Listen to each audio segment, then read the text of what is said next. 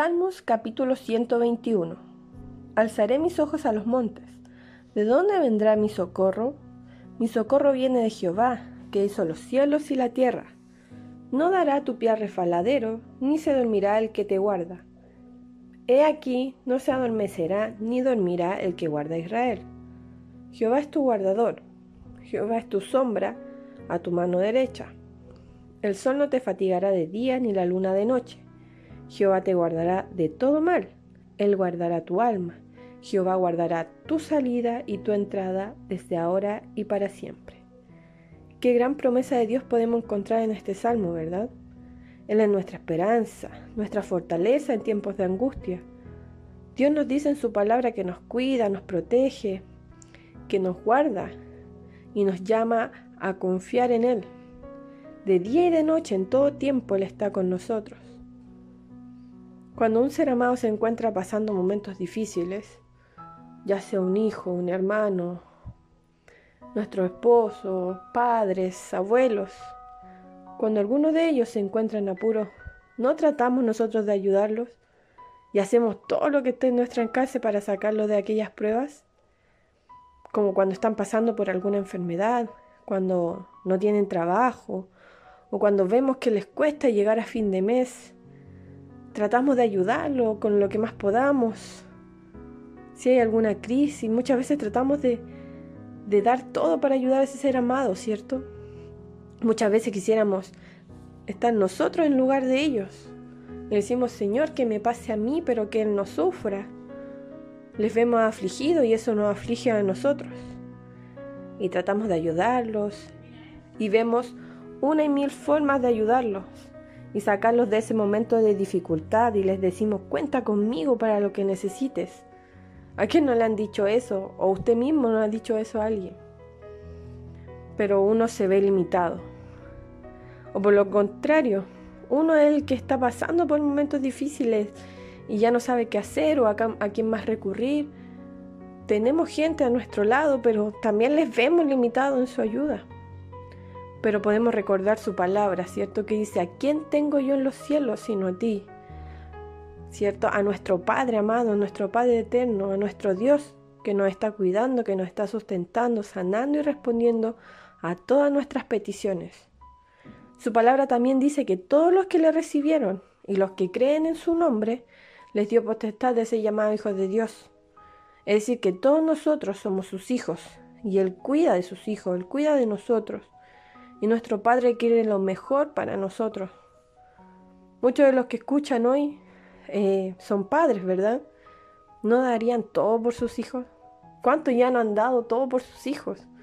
Imagínese Dios. Dios que más encima Él no es limitado.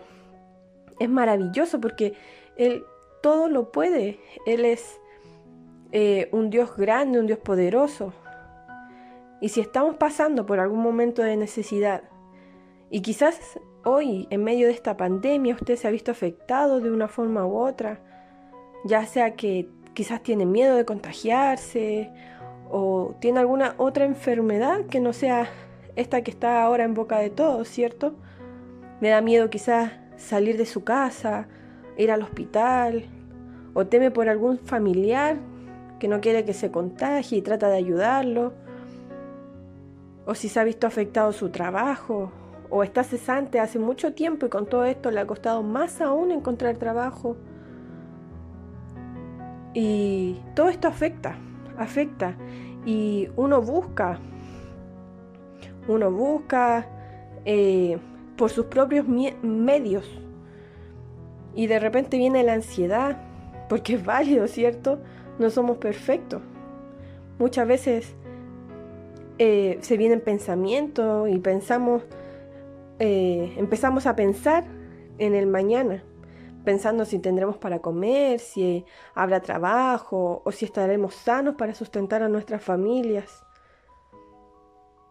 Si en este momento usted se encuentra en esa posición, yo le invito a que ponga su vida delante de Dios. Le aconsejo que en algún momento del día ya sea al comenzar el día o a terminar por la noche o en medio del día, yo le insto que usted disponga un momento para orar y que doble sus rodillas y clame, y ore con fe, y pide, y pida por aquello que lo aqueja, ya sea por su propia vida o necesidad, o por algún ser querido que a lo mejor está pasando por momentos de dificultad. En Filipenses 4, 6 y 7 Dios nos habla y nos dice, por nada estéis afanosos, si no sean conocidas vuestras peticiones delante de Dios, en toda oración y ruego, con acción de gracia. Y la paz de Dios, que sobrepasa todo entendimiento, guardará vuestros corazones y vuestros pensamientos en Cristo Jesús.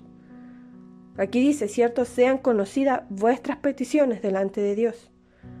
Hermanos, tenemos un Dios grande, un Dios poderoso, un Dios que todo lo puede, el Dios de lo imposible, un Dios de milagros, de sanidad. Él debe ser nuestro refugio, nuestro sustento. Y Él es nuestro Padre, porque así lo dice en su palabra. Dejemos nuestras cargas delante de Él y Él nos va a dar paz, no como el mundo la da. Es una paz que sobrepasa todo entendimiento. No tengamos temor, pues Él está con nosotros donde quiera que vayamos. Y demos gracias siempre y glorifiquemos a aquel que dio su vida por nosotros. Creamos en su palabra, permanezcamos firmes y confiemos en que Él hará su perfecta voluntad. Que todo esto que está aconteciendo en el mundo hoy en día nos ayude para aumentar nuestra fe, porque Dios es fiel y nos guardará desde ahora y para siempre. Amén.